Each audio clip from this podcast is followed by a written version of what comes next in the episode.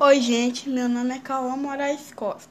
Sou da turma do sexto ano e vim falar sobre a importância do diálogo entre as pessoas em tempos de distanciamento social.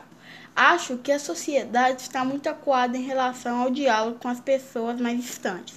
Não vemos mais as pessoas parando e tendo um certo diálogo, que seja com com algum morador de rua ou com pessoas de trabalhos de rua, como os coletores de lixo. A própria sociedade está se, se afastando, deixando-nos de lado. Logo vemos quando estamos deixando de se conectar com as pessoas ou de ter um certo diálogo que seja.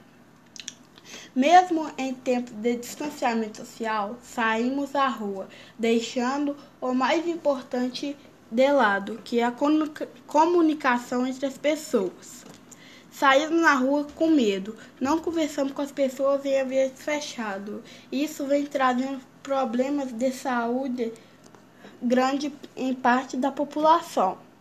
Acho sim que é super importante a ideia de sentarmos e con con contar histórias e de dar risadas. Isso nos ajuda com a mente o corpo e o nosso espiritual.